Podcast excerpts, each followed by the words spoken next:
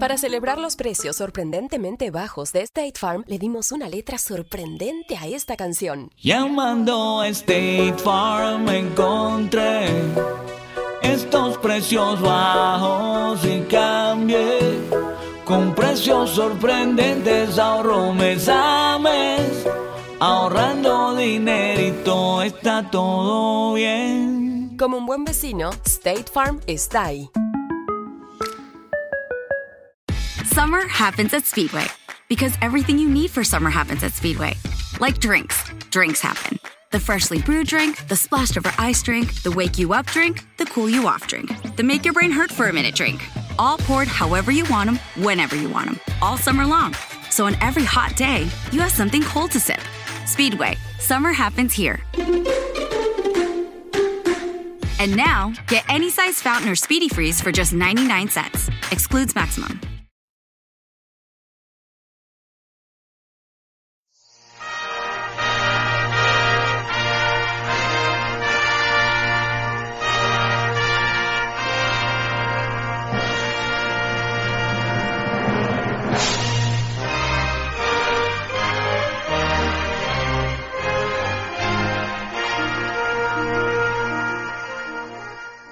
Y ahora llegamos a nuestro estudio de la palabra de Dios.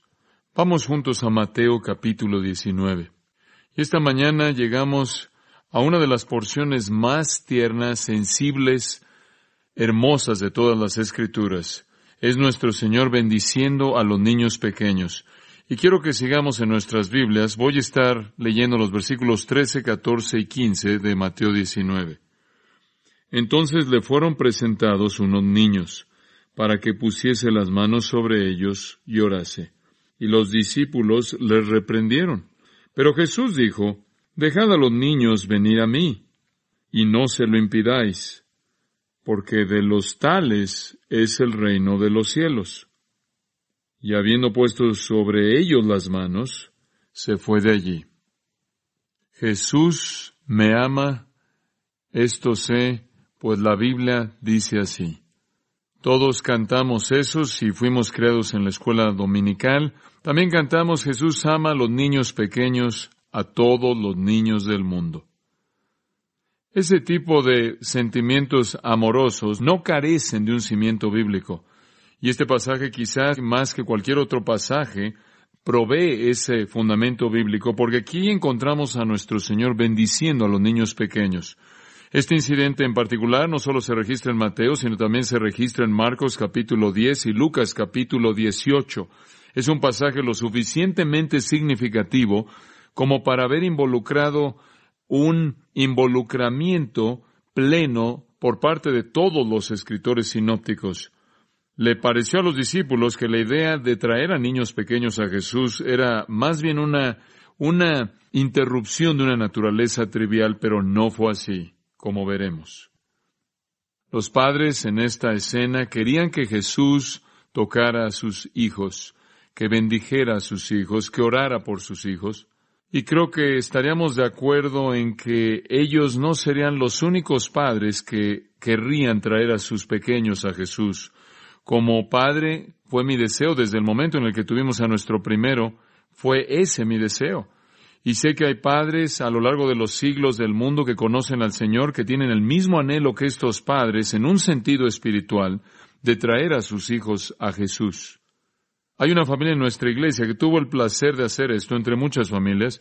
Diane escribió este testimonio en particular con respecto a uno de sus pequeños hijos llamados Tania, y normalmente no leo algo así, pero quiero leérselos porque es su propio testimonio. Escuche con atención. Me senté en la cama y levanté mi estambre para prender un par de nuevas puntadas antes de nuestro largo viaje a Oakland el lunes. Las niñas acababan de salir a jugar y tuve unos momentos para poder planear algunos de los detalles del viaje. Había extrañado a mi esposo mucho durante las últimas tres semanas, conforme se adelantó a Nueva Zelanda en un viaje de predicación, pero pronto estaríamos camino a encontrarnos con él. Mis planes fueron interrumpidos por un fuerte rechinido de llantas. Esperé escuchar la colisión, pero no hubo ningún sonido de impacto. Entonces pensé que alguien en el bulevar cerca de nuestra casa había tenido mucha suerte. Pero pocos segundos después, mi hija de diez años entró corriendo a la casa y gritó arriba, a Tania le acaba de pegar un auto. Mi cuerpo reaccionó inmediatamente con terror. Conforme bajé corriendo por las escaleras, pude darme cuenta, conforme corrí al lado de Sonia, que su pequeño corazón estaba, estaba congelado. María, mi vecina, me encontró ahí en el patio y dijo, apúrate. Oh, Dios mío, fue lo único que pude decir. Sentí como si cada segundo fue una eternidad conforme corrí hacia la gente que estaba allá delante de mí y el temor acogió mi alma al imaginar lo que mi hija estaba sintiendo. Seguro no pudo haberle pasado. Me senté, me hinqué junto a Tania conforme estaba ahí frente al bombero que estaba al otro lado de la calle, cubriéndola con una cobija. Ella estaba inconsciente y la vecina me dijo que no pudo sentir ningún dolor, no vi nada de sangre ni ningún hueso roto, si tan solo se hubiera levantado y me dijera dónde le dolía. No me atreví a mover a Tania por temor de lastimar algo y se me dijo que la ambulancia ya venía en camino. Lo único que tuve que hacer es esperar. ¿Por qué estaba tomando tanto tiempo? Y recogí su tenis que se le había caído y la vi a la cara. Le hablé a ella, pero no me podía oír. Ella hizo un, un suspiro grande y su cabeza se volvió al lado. Comencé a llorar. Le pregunté al bombero cómo estaba. Él monitoreó su pulso y me aseguró que todavía estaba respirando. Pero en la profundidad de mi alma me dije a mí misma, no puede estar lastimada tan mal. Se ve bien si tan solo se levantara y me dijera cómo está. Finalmente llegó la ambulancia, habían pasado unos cinco o seis minutos. Fue el tiempo más largo que pude yo recordar. Si tan solo mi marido estuviera conmigo en lugar de haber estado al otro lado del mundo. Al llegar a la entrada de la sala de urgencias, el personal nos estaba esperando en la puerta.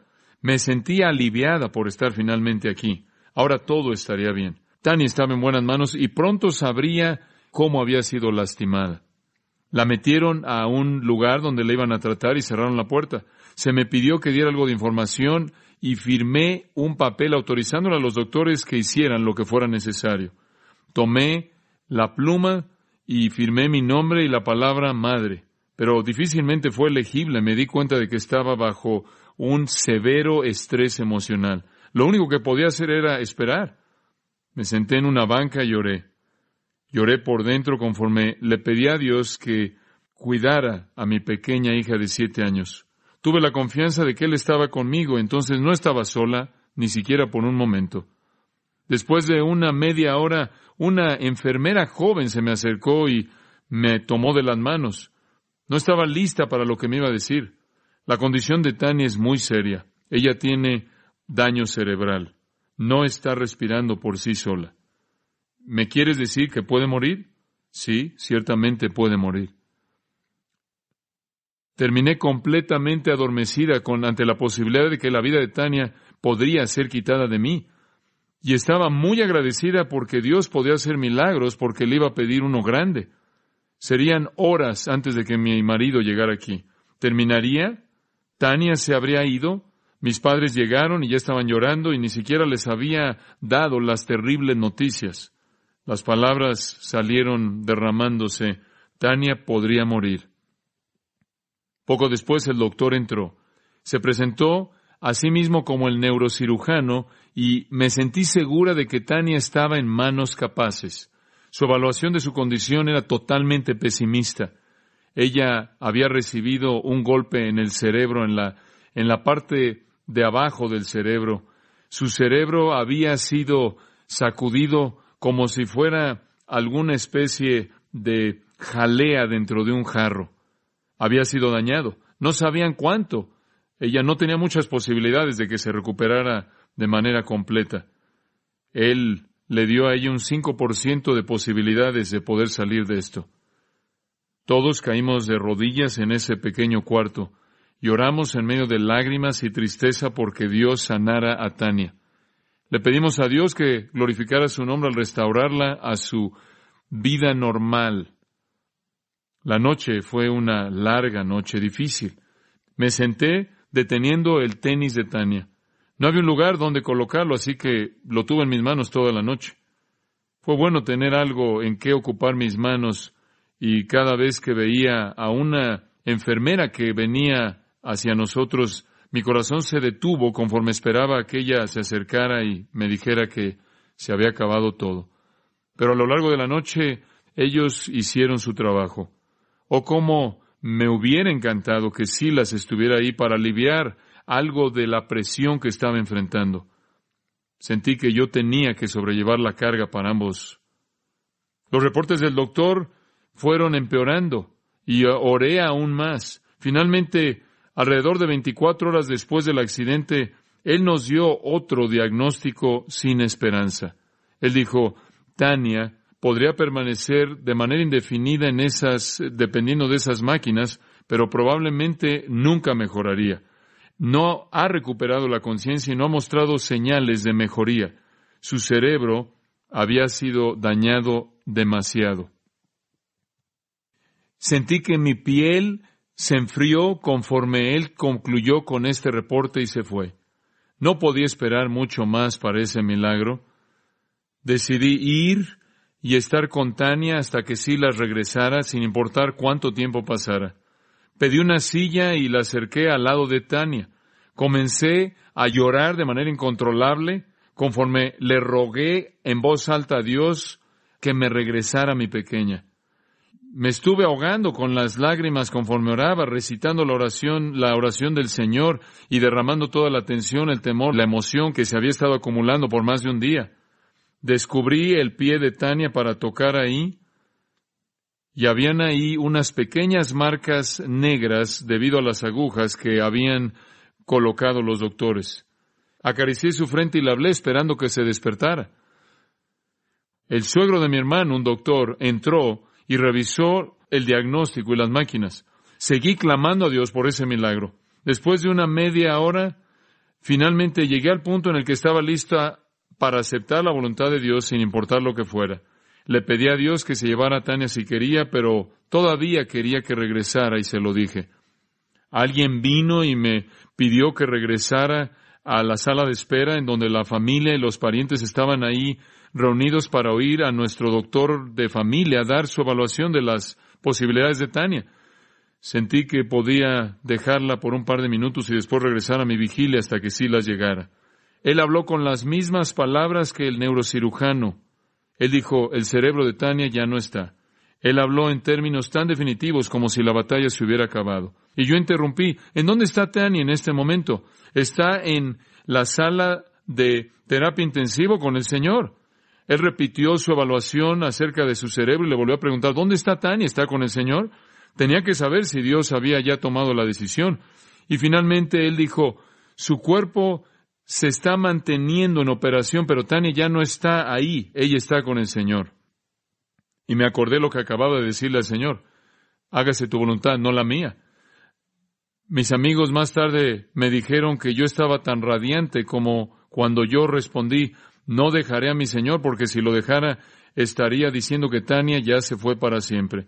Y yo hice lo que el rey David en el Antiguo Testamento había hecho cuando su hijo fue quitado. Se lavó su rostro, cambió su ropa y siguió haciendo sus cosas satisfecho con lo que Dios sabía que era lo mejor. Regresé al cuarto para decirle adiós a Tania y que la volvería a ver ya no habría más ruego a Dios para traerla de regreso. Y entonces me di cuenta de que ella, de hecho, había sido llevado a casa al cielo el día antes en la calle. Cuando la vi ahí partir y la vi suspirar y voltear su cabeza al lado, ahí fue cuando se fue a estar con Jesús.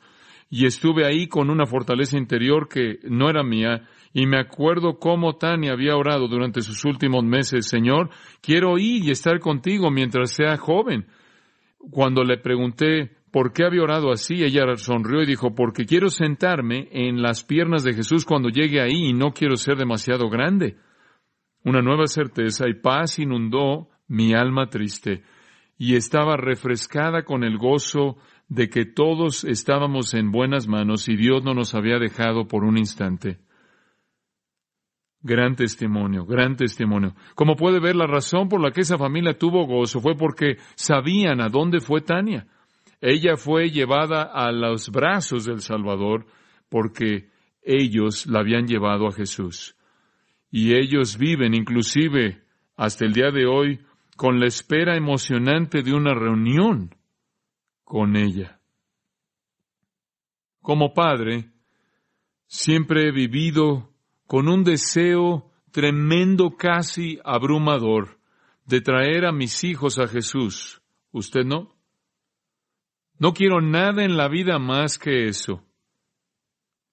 Tomo seriamente las palabras del apóstol Pablo de criar a vuestros hijos en la disciplina y amonestación del Señor. Y trae tanta esperanza cuando tiene usted la confianza de que ha, llevado a su hijo a Jesús. Si mueren, usted sabe dónde están. Si viven, usted sabe a quién le pertenecen. No podría yo sobrevivir con gozo como padre si no tuviera ese tipo de esperanza llena de confianza. Ahora, la lección de hoy nos habla de algunas personas que trajeron a sus hijos a Jesús. Y quiero extraer algunas implicaciones espirituales y aplicaciones de eso. Pero primero veamos el texto mismo. El versículo 13 comienza con la palabra entonces.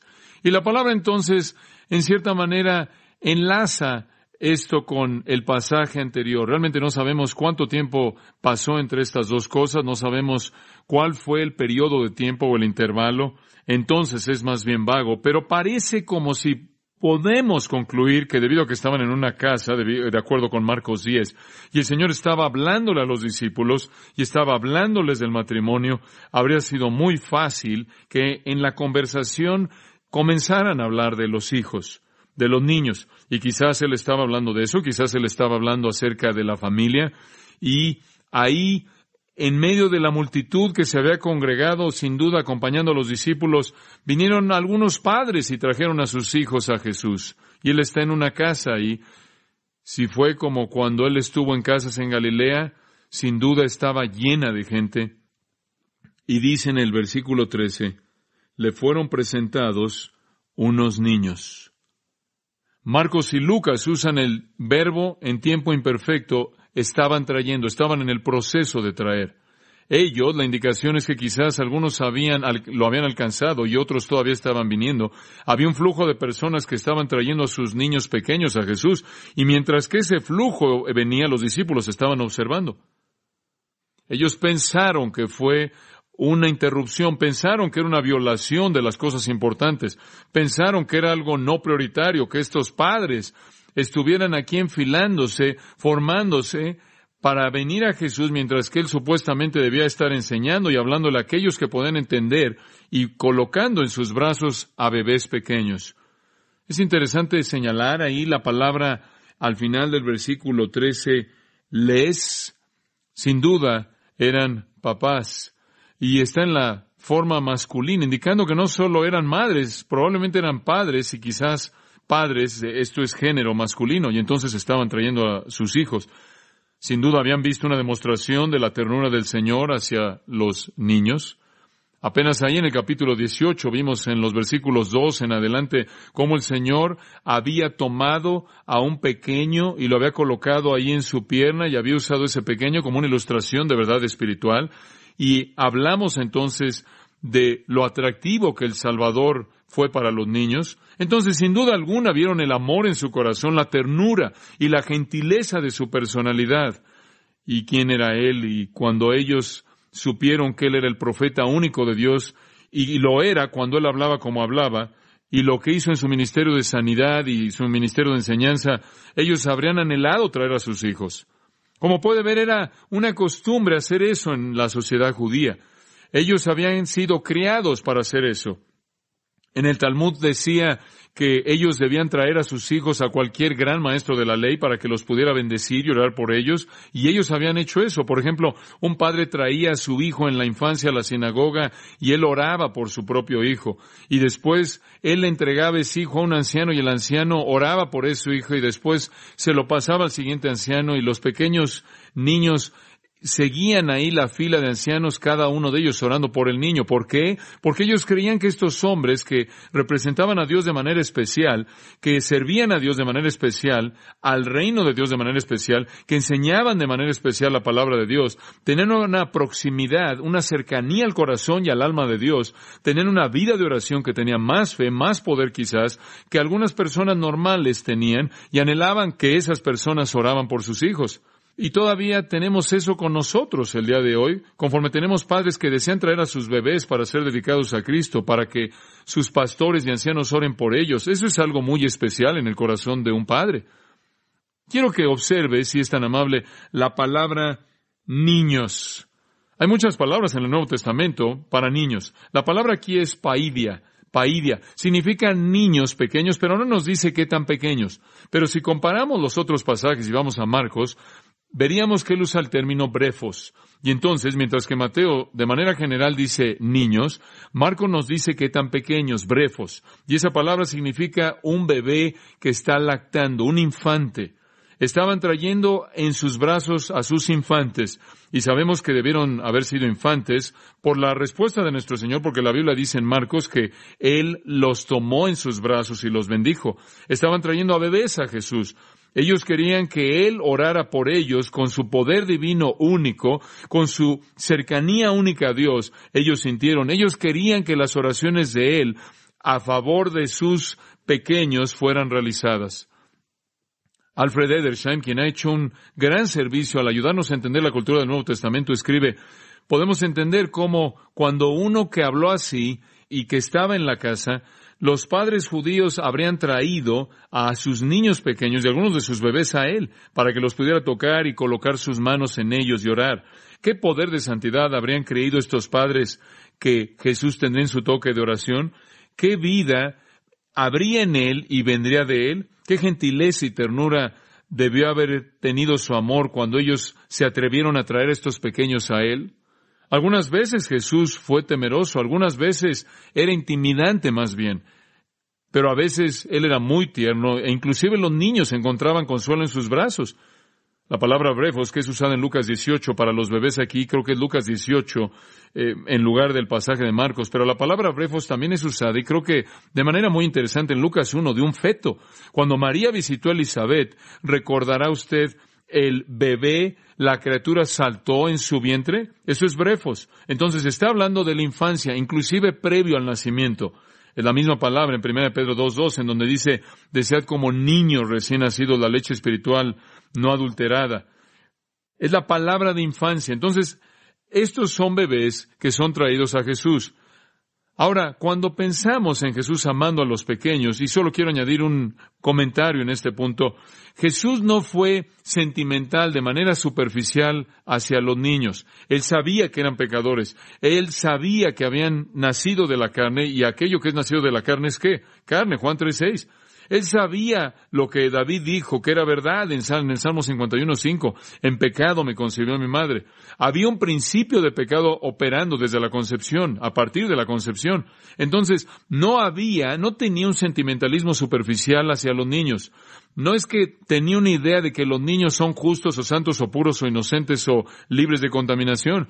Y si tiene una pregunta al respecto, lo único que tiene que hacer es recordar Mateo 11, ese pasaje en donde Jesús señaló acerca de los niños jugando ahí en las plazas y jugando en, al funeral y a la boda, porque eso es lo que veían a sus padres hacer. Entonces cuando jugaban, jugaban a la boda y al funeral. Y ellos estaban llamándose el uno al otro cuando jugaban a la boda y les decían, ven y juega, y unos niños no lo querían hacer. Y jugaban al funeral y llamaban a unos niños y no querían venir. Y entonces el Señor dice, los ves en las plazas y dicen, hemos tocado pero no bailaron, hemos llorado y no tienen, no están tristes. En otras palabras, estos, estos son niños pequeños, necios, que no están contentos con lo que tienen. Y entonces el Señor los usa como una ilustración de las actitudes obstinadas de Israel, caprichosas. No importa cuál sea el tono, no importa cuál sea el juego, no van a jugar. Entonces el Señor no tiene un sentimentalismo superficial hacia los niños. Él no los hace algún tipo de, de persona perfecta que no es real, sino que reconoce en este pasaje en particular que tienen un lugar especial en su corazón. Entonces, aquí vienen los padres en el proceso de traer a sus bebés a Jesús y dice al final del versículo 13 que los discípulos les reprendieron. Marcos enfatiza el tiempo imperfecto de nuevo o la naturaleza continua de la reprensión es una palabra muy fuerte. La forma sustantiva de esta palabra ha sido usada para el término castigo, castigo. Digo, los discípulos realmente estaban amenazándolos. Mire, usted no puede estar interrumpiendo al Señor al traer estos bebés. Es muy molesto y estamos tratando de enseñar. Hemos tratado de seguir con estas cosas. No podemos tener este tipo de trivialidad. Y entonces ellos se oponen a este proceso. Ahora en este punto simplemente dice en el versículo 14, Jesús dijo, dejad y demás. Lo que no nos dice es lo que Marcos nos dice en el capítulo 10, versículo 14, que Jesús estaba enojado con los discípulos. Eso, en eh, una versión usa la palabra se indignó. Estaba furioso con ellos. Solo dos o tres veces él realmente se enojó con ellos. Se frustró con ellos mucho, se decepcionó de ellos mucho, pero realmente enojado unas cuantas veces. Y esta es una de ellas. Y la única vez en la que esa palabra en particular de indignación es usada de Jesús en referencia a ellos. Pero él estaba muy enojado con ellos por tratar de detener a estos padres de traer a sus hijos. Y se expresa por qué él estaba enojado con ellos. Si usted tan solo piensa en la escena. Creo que él estaba enojado con ellos por estas razones. Razón número uno, él amaba a los bebés, los amaba. Y él sabía que eran una creación de Dios, una creación de Dios. Y él sentía un afecto tierno hacia ellos. Y él sentía una empatía hacia ellos por el mundo en el que habían nacido. Y parecía claro como si los discípulos estuvieran careciendo de manera total de una actitud como esta. En segundo lugar, creo que está enojado con ellos porque él también amaba a los adultos y él sabía que si usted le dice no a los hijos de la gente, va a tener problemas llamando la atención de los adultos. Los políticos aprendieron eso hace mucho tiempo atrás. Digo, él sabía que en primer lugar, el primer camino al corazón de un padre era a través de su bebé, y él quería demostrar la legitimidad de su amor tierno y su cuidado hacia los pequeños. En tercer lugar, creo que estaba enojado con ellos porque nadie está fuera del cuidado y plan y el amor de Dios, ni siquiera un bebé. Nadie está fuera de la preocupación de Dios, ni siquiera un bebé. Nunca alguien que venga a Jesucristo es un intruso. En cuarto lugar, creo que estaba enojado porque los niños le proveyeron un retrato tremendo, una ilustración tremenda, una analogía tremenda de la salvación. Y él aprovechó eso cada vez que pudo. En quinto lugar, creo que estaba enojado con ellos porque necesitaba corregirles algo. Y ese algo era esto. Nunca dices no o no puede venir a Cristo. Eso no es parte de su prerrogativa. Si usted sigue la vida de Cristo, va a descubrir que Él rechazó a algunas personas que trajeron y buscó a algunas personas que ellos rechazaron. Y esa es una lección de quién está a cargo, de nuevo. Entonces, Él realmente estaba eliminando su mal entendimiento y su falta de preocupación por los pequeños. Entonces, Él les dice esto ahí en el versículo 14. Dejad a los niños, venid a mí y no se lo impidáis es interesante que él usa dos verbos y aquí está la razón. El primero está en el tiempo auristo, acción puntual. Permite en este momento que vengan. Y después, no se lo impidáis, es un tiempo presente. Y lo que está diciendo, en este momento dejen que estos vengan y de ahora en adelante, nunca hagan de un hábito el detenerlos, el impedirles que vengan. Entonces, él se encarga del presente y del futuro. Y por cierto, él no reprende a los padres en absoluto. Entonces eso me indica que su motivo era puro.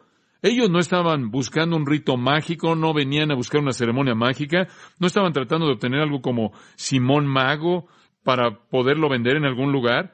Ellos vinieron porque sus corazones estaban bien y ellos querían que este hombre de Dios orara por sus hijos y que sus hijos crecieran para que llegaran a ser lo que el Talmud decía, famosos en la ley, fieles en su matrimonio y conocidos por sus buenas obras. Y entonces él dice, por ahora permitan que vengan y para el futuro nunca les prohíban venir. Y creo que ese es un principio de ministerio que Dios ha usado en su iglesia a lo largo de los años de la iglesia. Dios parece haberle dado a su pueblo un amor hacia los niños. Tenemos ese corazón aquí, esa actitud. Alabamos a Dios por lo que está haciendo con los pequeños, desde el cunero hasta la escuela cristiana. Todas las cosas que hacemos con niños son hechos porque creemos que Jesús quiere que los niños vengan a Él. Y cuando vienen a Él, vienen con tanta disposición, con tanto anhelo. Un escritor dijo, Como la flor en el jardín se estira hacia la luz del sol, así hay en un niño la inclinación misteriosa hacia la luz eterna.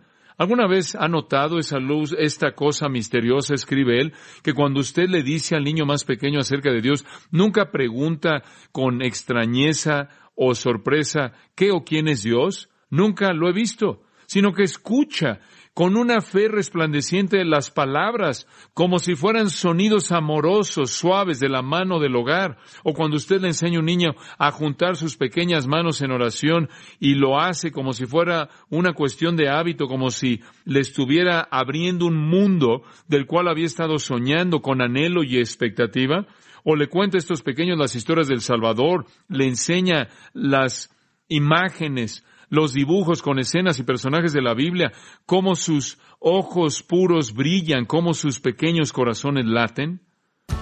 Is it just us, or is this year flying by quicker than usual? At Care.com, you can find trusted, reliable, and affordable sitters near you with flexibility that fits your family's ever changing schedule. And because the best decisions are made with care, 100% of caregivers who use Care.com have been background checked with CareCheck a key first step for families to make strong hiring decisions. This fall, get help with activities, tutoring, drop offs, pickups, and after school. Sign up now at care.com. El que vengan los bebés a Jesús es muy importante. ¿Por qué? Al final del versículo 14. Porque de los tales es el reino de los cielos. Es una declaración muy importante. De los tales. De los tales. Aquí Él no está diciendo estos niños en el reino de los cielos, estos niños pertenecen al reino de los cielos, está diciendo toitún, de los tales, de tales como estos. Y Él va más allá de estos niños pequeños para incluir en esa categoría, al decir estos, de este tipo que tienen un lugar en el reino, bebés como estos bebés. Él no está aislando a los bebés elegidos de los bebés no elegidos. Y note que no hay bautismo aquí de bebés. Y note que no hay indicación de la fe de los padres, no hay un pacto de padres aquí. Él simplemente dice bebés tales como estos en esta categoría, previos al tiempo en el que pueden entender y responder a Cristo, previo al tiempo en el que pueden ejercer su propia fe, previo a lo que me gusta llamar el tiempo de decisión, estos pequeños pertenecen al reino. El reino de los cielos es la esfera del gobierno de Dios en Cristo a través de la gracia. Y él dice que estos tienen un lugar. Y creo que aquí está incluyendo a todos los bebés, todos aquellos, como dijo el apóstol Pablo en 1 Corintios 13, 2, él dice, cuando era niño, pensaba como niño, hablaba como niño. Ahora me he vuelto un hombre y he hecho un lado las cosas infantiles. Pablo nos dijo que hay dos épocas diferentes en la vida. Hay un tiempo en el que usted no puede entender y no puede hablar y hay un tiempo en el que puede entender. Y cuando está en ese tiempo en el que no entiende, como un pequeño bebé, es el tiempo en el que Dios lo ha colocado en un cuidado especial bajo su gobierno soberano como el rey. No dice nada acerca de la fe de los padres, nada acerca de ningún rito, ritual o bautismo, nada acerca de que sean elegidos o no elegidos. Él simplemente dice, esos que son como estos pertenecen a mi reino. Y creo que la gracia es extendida a ellos. Esta es la razón por la que creo con todo mi corazón que si un bebé muere antes de que pueda llegar al tiempo de decisión y pueda tomar una decisión. Creo que si el bebé muere, ese bebé entra a la presencia de Jesucristo porque de manera única está bajo el cuidado del rey. Ahora no sé cómo es que Dios extiende esa gracia a ellos fuera de que sea mediante un acto soberano por parte de Él. Sé que se las extiende a través de la muerte de Jesucristo por su pecado es aplicado a ellos mediante la soberanía de Dios a favor de ellos porque no pueden escoger por sí mismos. Y creo que una razón por la que la, tasa de mortalidad es tan alta en los países no cristianos es porque creo que el Señor está llevándose esos pequeños a estar con Él antes de que puedan crecer en una cultura que hace tan difícil el que ellos lleguen a creer. Mi esposa y yo nos sentamos anoche y vimos un programa de televisión acerca de niños golpeados y abusados. Algunos de ustedes quizás lo vieron. Fue muy importante, creo, ver eso. Mostraba a un pequeño niño con su, su rostro todavía está en mi mente, que se llamaba Jim Jones, un pequeño adorable, y él había sido asesinado por su padre a la edad de tres años de edad. Su padre había colocado su rodilla en su estómago y había aplastado todos sus órganos y después golpeó su cabeza y murió. Y usted sabe, mi estómago simplemente estaba como en un nudo y había una ansiedad terrible en mi mente y después un diluvio de paz vino a mí al pensar en el hecho que ese pequeño está en los brazos de Jesucristo. Y después hablaron de otro pequeño de dos años cuyo padre lo mató al golpear su cabeza en la tina. Y otros que habían sido cortados con cuchillos y siguió y siguió así y simplemente yo decía, gracias Señor, gracias Señor, porque están contigo, porque tú congregas a los pequeños corderos en tu seno, como dijo el profeta. Y creo que ahí está la confianza maravillosa que nuestro Señor tiene aquí. No creo que el Señor podría haber dicho lo que dijo de manera tan amplia cuando dijo de los tales es el reino de los cielos, si él hubiera estado lidiando con algún tipo de elegidos y no elegidos, o algún tipo de pacto con los padres, o algún rito o ritual. Creo que la única manera en la que él puede decir que pertenecen al reino de los cielos es porque es una realidad. Ahora, simplemente para ser teológico por un momento, no creo que eso significa necesariamente que todos los pequeños bebés son salvos. Solo creo que están bajo una protección especial y si mueren en ese momento son redimidos. Si todos fueran salvos, entonces cuando fueran lo suficientemente grandes, perderían su salvación y tendría problemas teológicos con eso. Entonces solo creo que están todos bajo una protección especial y si de hecho mueren, el Señor los congrega, los lleva a sí mismo. Esa es una confianza maravillosa. Eso estaba en el corazón de David en 2 de Samuel 12:23, creo, cuando él dijo su hijo, su hijo infante murió y dijo, él no puede venir a mí, pero yo iré a él. Y claro que David sabía que él estaba hablando de la muerte, pero él también, pero también creo que él estaba hablando del hecho de que en la muerte volvería a ver al hijo que amaba. Y estoy seguro de que en el corazón de David él tenía la confianza de que vería a Dios y entonces ese hijo tenía que estar en la presencia de Dios. Bueno, los bebés son pecadores, no hay duda al respecto. Eso es porque son producidos por pecadores y tenemos que entender eso. Sin embargo, Dios tiene un lugar especial para ellos. Esa es una gran confianza, pero ¿sabe algo? Esta es, esta es una responsabilidad tremenda, tremenda, porque si usted tiene en sus brazos un pequeño bebé que pertenece al reino, me parece que su tarea como padre es asegurarse de que cuando esa pequeña vida llegue al punto de decisión, la decisión que tome lo lleve de manera plena al reino de Dios. Qué responsabilidad. Qué responsabilidad asegurarse de que esa pequeña vida entregada a usted bajo el cuidado del rey sea devuelta al rey después de que su administración, su mayordomía se haya terminado. Marcos nos dice en el capítulo 10, en el pasaje paralelo, que después de que Jesús dijo, eso, versículo 16, Él los tomó en sus brazos, colocó sus manos en ellos y los bendijo. Y por cierto, la palabra bendijo es una palabra compuesta. Pensamos en eulogía, elogió, de la palabra eulogeo, la palabra bendecir. Este tiene kata añadido en la parte de adelante de la palabra. Él los bendijo intensamente, oró fervientemente por estos pequeños, oró de manera apasionada por ellos. Oró, estoy seguro, porque Dios los fortaleciera en la ley, fueran fieles en su matrimonio y abundantes en buenas obras, porque Dios los trajera de regreso a sí mismo cuando alcanzaran la edad de decisión que en los años por venir los padres cumplieran con su responsabilidad de llevarlos de regreso a aquel de quien vinieron. Y él debió haber sonreído al ver a estos pequeños súbditos de su señorío soberano conforme oraba. Pero no ha terminado. Lucas nos dice que él añadió un comentario más conforme tenía a esos pequeños en sus brazos. Él dijo, de cierto os digo, Lucas 18, 17, que el que no reciba el reino de Dios como un niño, no entrará en él. Él no podía resistir eso. Digo, parecía como si cada vez que tenía un bebé en sus brazos, él dijo esa pequeña frase. No es solo los bebés como este que están bajo el cuidado del reino, sino cualquiera. Cualquiera que viene al reino en la vida adulta viene cuando viene como un pequeño bebé. Entonces el reino está poblado solo por dos tipos de personas, los que son bebés y los que vienen como bebés. ¿Y qué quiso decir con eso? Entramos a detalle en Mateo 18.3 en esto, solo les recuerdo. Él se refiere a la simplicidad, la apertura, la honestidad, la falta de pretensión, la falta de hipocresía, la dependencia, la debilidad, la simplicidad, la humildad, que hace que uno se arroje en absoluta humildad y dependencia en los brazos fuertes del Señor. Su reino está lleno de aquellos que son bebés y aquellos que vinieron como bebés, que supieron que en sí mismos no tenían recurso, y entonces de los tales amplía. Y estoy de acuerdo con Juan Calvino, quien dijo el pasaje amplía para darle a la ciudadanía del reino tanto a niños como a aquellos que son como ellos. Fin de la cita. Entonces le trajeron sus bebés a Jesús, deseando que Él los bendijera y orara por ellos. Y nos dice, ¿no es cierto en el versículo 15 que así fue? Él les puso las manos. Y Marcos añade que oró por ellos, los bendijo y después se fue de ahí. Los pequeños responden de una manera tan accesible.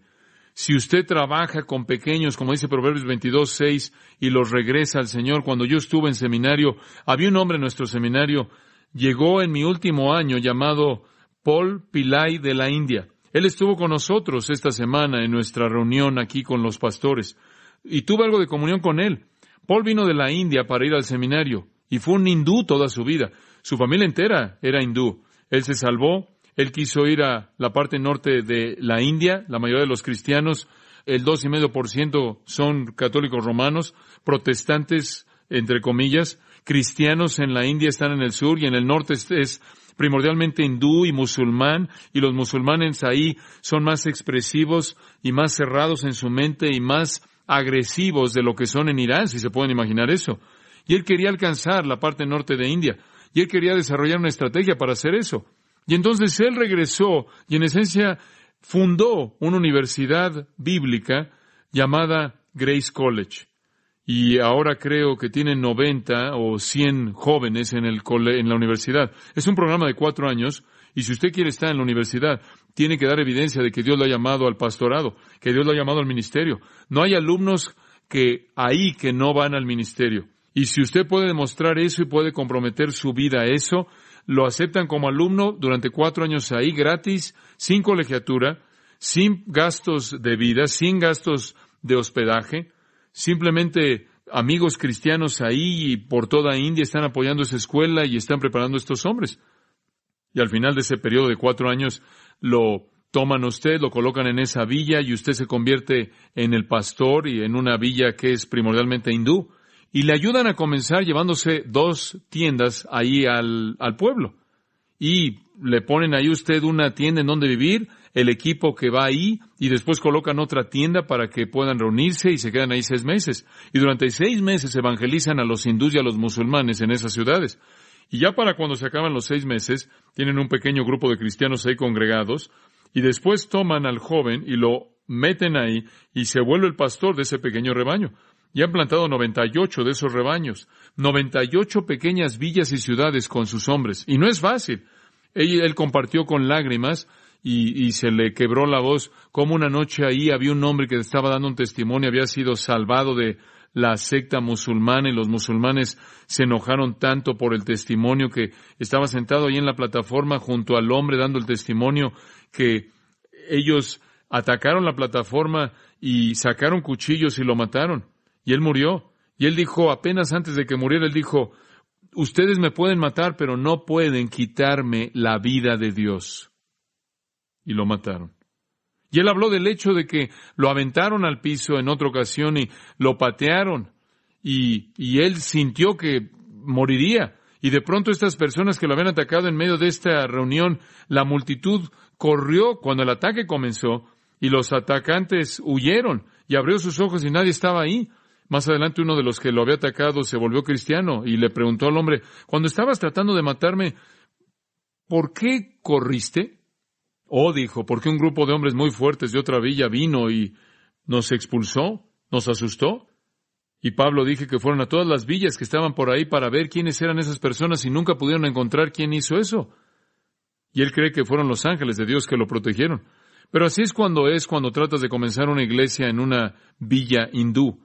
Y entonces esta es su visión y él está enviando a estos hombres y estaba compartiendo conmigo conforme hablamos después que realmente hay un problema serio porque es tan difícil ganar a los hindús a Cristo y hay tantas villas que necesitan ser alcanzadas, ¿cómo vas a tener a suficientes pastores para poderlos enviar? Y lo que le impactó es que la manera de hacerlo es llegar a ellos cuando son niños porque los niños están tan dispuestos a responder. Y entonces ellos construyeron un hogar de niños y ahora lo están haciendo, lo están expandiendo para que puedan meter a 500.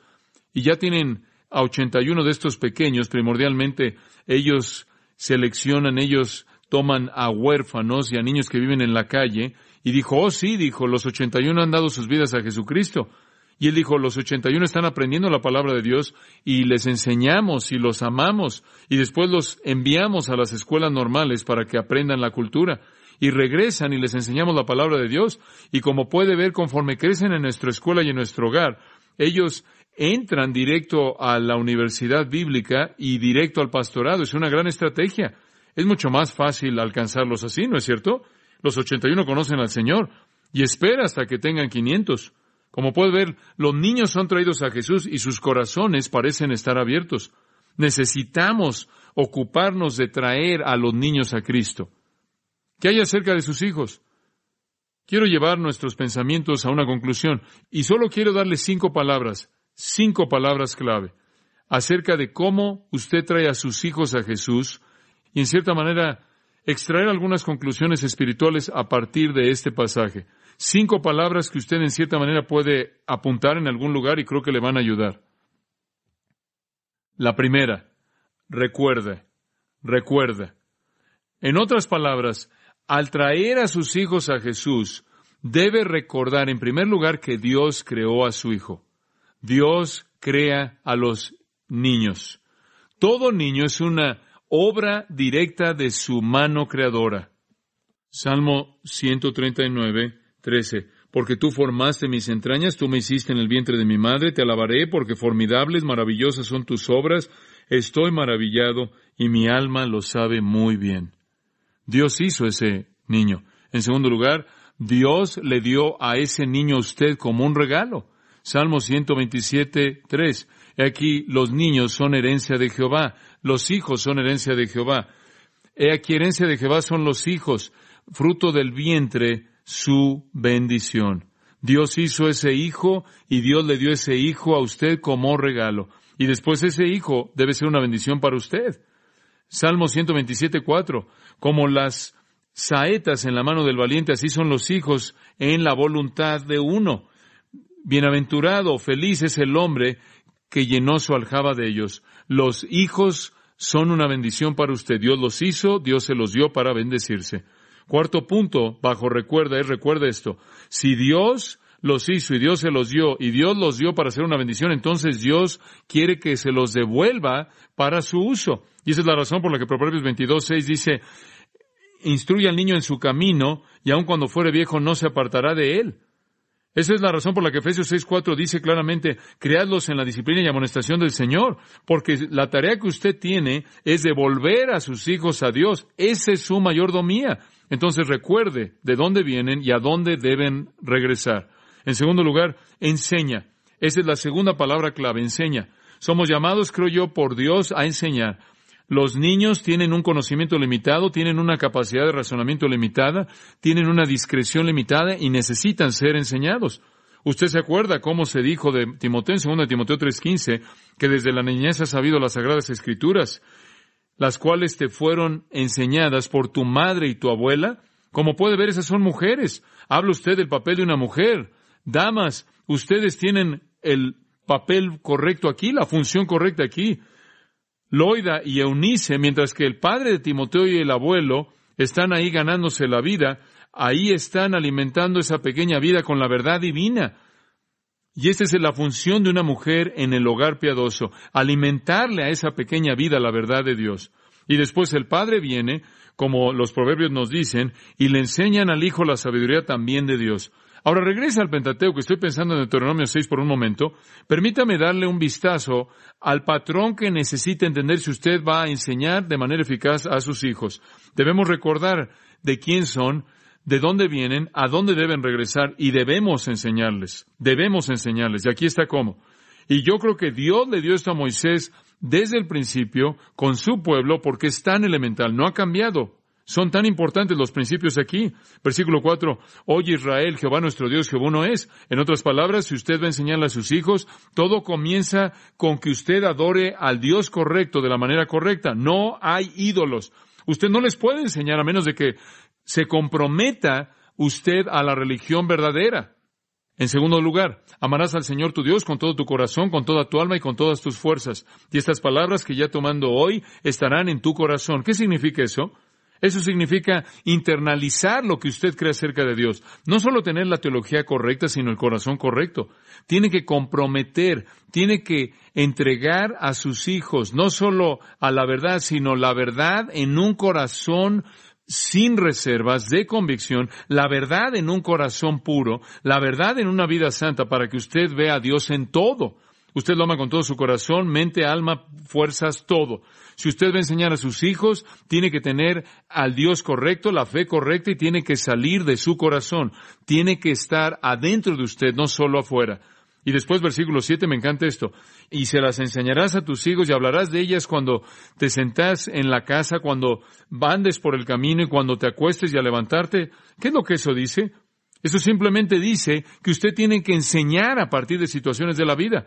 Usted tiene la fe correcta en Dios, la ha internalizado, su corazón está lleno de amor, su pasión es hacia Dios, usted lo ama con todo su corazón, mente y fuerzas, y ahora, a partir de toda vicisitud, toda prueba, toda lucha, todo momento de la vida, usted enseña la verdad de Dios. Cuando se levanta, cuando se sienta, cuando anda por el camino, cuando se acuesta, cada vez que usted tiene la oportunidad. No es suficiente sentarse con sus hijos y leerles una historia de la Biblia y después seguir viviendo una vida mundana el resto del día. Usted tiene que extraer a Dios, tiene que meter a Dios en toda analogía, en todo aspecto de la vida. Ellos tienen que ver al Señor en todo.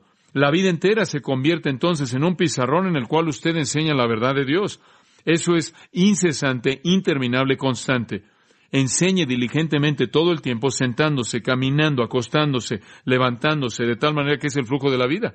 Y es mucho más. Y la gente dice, bueno, tú sabes, tenemos un tiempo cada día cuando le leemos a nuestros hijos una historia. Eso es maravilloso y eso está bien y es importante enseñarles eso. Pero es más importante que usted les enseñe el flujo de las respuestas a la vida, que usted cultive las convicciones correctas para ellos, que usted establezca los estándares correctos para ellos, que usted establezca los objetivos correctos espiritualmente para ellos, y todo en la vida habla de esas cosas. Y hay algo más que usted necesita hacer, versículo 8. Las atarás como señal en tu mano y estarán entre tus ojos y las escribirás en los postes de tu casa y en tus puertas. ¿Sabe lo que eso significa? Dele muchos recordatorios. Entonces, ¿tiene usted versículos bíblicos que están colgados en su casa?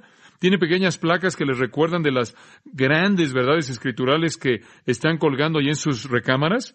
¿Tiene Biblias por todos lados? ¿Les cuenta historias? ¿Canta canciones con ellos que colocan la verdad en su mente y recuerdan el tono y reciclan la verdad? Esos son pequeños recordatorios en la vida de un niño. Y el mundo de un niño debe estar simplemente lleno de esos recordatorios de cosas divinas. ¿No se acuerda cuando usted era un niño el, retrato que tenía en su recámara quizás que mostraba el Salvador? ¿O no se acuerda de esa pequeña placa en su pared? Todos esos pequeños recordatorios simplemente son maneras de reforzar y hay muchas maneras de hacer eso. Finalmente, no solo asegúrese de que no tiene ídolos e internaliza su fe y para que sea una fe de corazón y enseña a partir de la vida proveyendo recordatorios, sino que finalmente, cuidado con el mundo. Versículo 10 dice, cuando el Señor Dios los ha llevado a una tierra en la cual juró dar a vuestros padres, Abraham, Isaac, Jacob, una tierra grande, y, va, y tengas ciudades grandes que no construiste, casas llenas de buenas cosas que no llenaste, y fosos que tú no escarbaste, viñas y olivos que tú no plantaste. En otras palabras, cuando el Señor descargue todas las bondades en ti y lo tengas todo y no tuviste que trabajar por ello y te llegó a ti por la gracia de Dios, entonces ten cuidado, no sea que te olvides de él, Señor. Advierte a tus hijos de que cuando salgan a la prosperidad y al mundo que no se olviden de Dios. Entonces usted tiene que advertirles acerca del mundo, tiene que cuidar el mundo. El mundo va a venir con sus cosas y va a tratar de ahogar todo lo que les he enseñado y poco a poco lo va a tratar de quitar. Entonces tenga cuidado y advierta. Hay una tercera palabra, es la palabra modele. Es la palabra modele. Usted debe recordar, debe enseñar y debe modelar. Y aquí está la clave. Debe establecer el patrón. Debe establecer el patrón. Aquí hay un hombre como Elí, quien era el sumo sacerdote, primero de Samuel 2. Él era el sumo sacerdote. Digo, él era el hombre que tenía la posición de enseñanza. Él era el hombre que representaba al pueblo de Dios. Él era el número uno de Dios ahí en la tierra, pero sus ojos eran terribles, viles, miserables en todo sentido de la vida. Ellos tomaban, tomaron una porción equivocada de carne en primero de Samuel 2, 15 y 16. No debían tomarla. Debía ser ofrecida y dividida entre los sacerdotes y el ofrendador y Dios, y tomaron una porción que no era de ellos. Eso solo fue el principio de lo que hicieron. Terminaron teniendo relaciones de fornicación ahí en el templo, eran miserables. Pero Elí se acercó a ellos y les dijo, lo único que dijo fue, no deben hacer eso. Y no tenía autoridad, no tenía influencia, poder, debido a que su propia vida estaba caracterizada se caracterizaba por cometer el mismo pecado y alguien que hace concesiones no puede transmitir convicciones a nadie. Usted nunca va a hacer que sus hijos vivan el tipo de vida que usted no está dispuesto a vivir a menos de que sea por la gracia de Dios. Y aquí estaba Elí en una postura de concesiones totales, tratando de decirles a sus hijos qué hacer. Usted no puede hablar de los pecados de sus hijos con ninguna autoridad cuando hay pecados en su propia vida de los que sus hijos están muy conscientes. Y usted sabe, David pecó de una manera tan terrible, David pecó de una manera tan terrible, y apenas poco antes de que él muriera, le dio a Salomón un gran discurso y dijo, oh, Salomón, tú sabes, obedece los mandamientos de Dios, oh Salomón. Él le rogó a Salomón que hiciera eso, y Salomón salió y fue peor que David. Él multiplicó esposas, simplemente números increíbles, esposas y concubinas, llegando a los cientos. Y él se volvió un hombre de desesperanza, terminó destruyendo su vida y su hijo Rehoboam fue un desastre total. Ni siquiera fue una luz brillante de alguna manera. El reino fue despedazado en dos partes y Roboam perdió el reino porque no tuvo un ejemplo paternal en absoluto. Y la Biblia dice que él escuchó a su propia generación. Y si ellos no lo están recibiendo de los padres, lo van a recibir de sus amigos y eso es desastroso. Usted tiene que establecer el modelo. Ezequías, el gran rey, comprometido al traer al rey de Babilonia para ver las joyas reales y en su compromiso su hijo aprendió del compromiso, claro, y Manasés, quien fue su hijo, totalmente abandonó la ley de Dios, creó un mundo entero de impiedad y su hijo fue peor. Josué llegó a una encrucijada y le dijo a la gente, le dijo, ustedes tienen una decisión que tomar. Escogen hoy a quién servirán. Y él dijo, pueden escoger a Jehová o los dioses de los amorreos. Y dice que cuando él les dio la opción, la siguiente generación conoció al Señor y la siguiente generación no conoció al Señor. Usted ni siquiera les da una opción. Usted ni siquiera les da una alternativa en ese sentido. Tiene que transmitir un estándar alto de santidad. Y créanme, usted no puede nada más golpear a sus hijos, disciplinarlos para que obedezcan mientras que usted está haciendo concesiones. Tom Cohen en un artículo en la revista Eternidad dijo esto y creo que es muy importante, y cito, los padres deben estar conscientes del valor personal de la verdad para su bienestar y no solo para el bienestar de sus hijos. No podemos nada más hacer que un niño crea en la verdad porque es bueno para ellos. Sus espíritus perceptivos van a percibir cuando estamos haciendo algo por manipular cierta respuesta. En lugar de esto está la legitimidad del compromiso de los padres con la verdad fuera de las o de manera independiente de las vidas de los hijos que trae libertad de compartir o transmitirles esa verdad a ellos. En otras palabras, un motivo maduro por transmitir la verdad es que como padre yo me aferro a esa verdad y creo que esa verdad tiene valor para mi vida independientemente de mis hijos y su respuesta a la misma. Fin de la cita. Entonces, recuerde, enseñe, modele en cuarto lugar amor. No necesito hablar mucho de eso. Ame a sus hijos. Ámelos. ¿Qué quiere decir eso? Eso quiere decir llore con ellos, ríase con ellos, Duélase con ellos, regocíjese con ellos, sacrifíquese por ellos, protéjalos. No los provoque y los exaspere. No sea egoísta, sírvalos, provea para sus necesidades, déles regalos, muéstreles afecto, déles placer, déles disciplina, ámelos en todas esas maneras. Y hay una palabra final, es la palabra confíe. Cuando usted ha hecho todo, confíe en Dios. Si usted instruye a su hijo por el camino que debe ir, aun cuando fuere viejo, ¿qué? no se apartará. Y usted va a cometer muchos errores, todos los cometemos, pero si usted ha hecho su mejor esfuerzo en el poder del Espíritu de Dios, confíe en Dios, en que el que comenzó en vosotros la buena obra la perfeccionará hasta el día de Jesucristo. Y esa confianza se traduce en oración, se traduce en oración. Ore por sus hijos. ¿Qué sucede si su bebé muere? ¿Qué sucede si cualquier bebé muere? Yo creo que la enseñanza de este pasaje es que ese bebé es cuidado en el reino y va a la presencia de Cristo. ¿Y qué tal si su hijo muere cuando tienen la suficiente edad como para tomar una decisión? Entonces, si han escogido creer en Jesucristo, van a estar con Él. Si no, no van. No van. Ahora, eso debería ser una realidad suficientemente severa como para despertarnos a nuestra responsabilidad. ¿Está usted creando a sus hijos para que conozcan a Jesucristo? Gracias, Padre, por este pasaje y este momento en la vida de nuestro Salvador que se nos da por Mateo, Marcos y Lucas. Gracias porque tú tienes un lugar especial en tu reino para los bebés, los pequeños. Oh Dios, queremos devolvértelos a ti, no perderlos del reino. Y entonces enséñanos a recordar, a enseñar a modelar, a amar, a confiar, y que nos entreguemos como padres a devolverte a nuestros hijos a ti. Y Señor, en donde se han desviado y no los vemos venir, danos un mayor celo y oración, una mayor esperanza, un mayor compromiso por alcanzarlos para que te puedan conocer. Y Padre, ayúdanos a crear una simiente, una descendencia piadosa, una generación pura que pueda corregir lo que está tan mal en nuestro mundo. Bendice a toda madre y padre, todo hijo, todo joven, para que todos cumplamos con tu voluntad. Gracias por tu gran gracia y tu perdón cuando fallamos.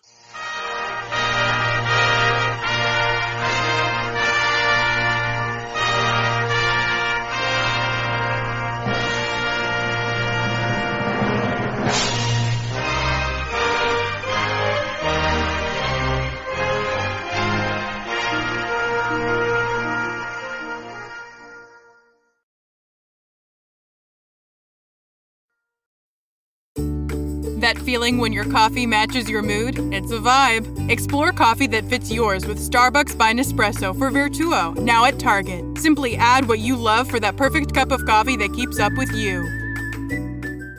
Meyer brand lunches keep kids fueled for back to school.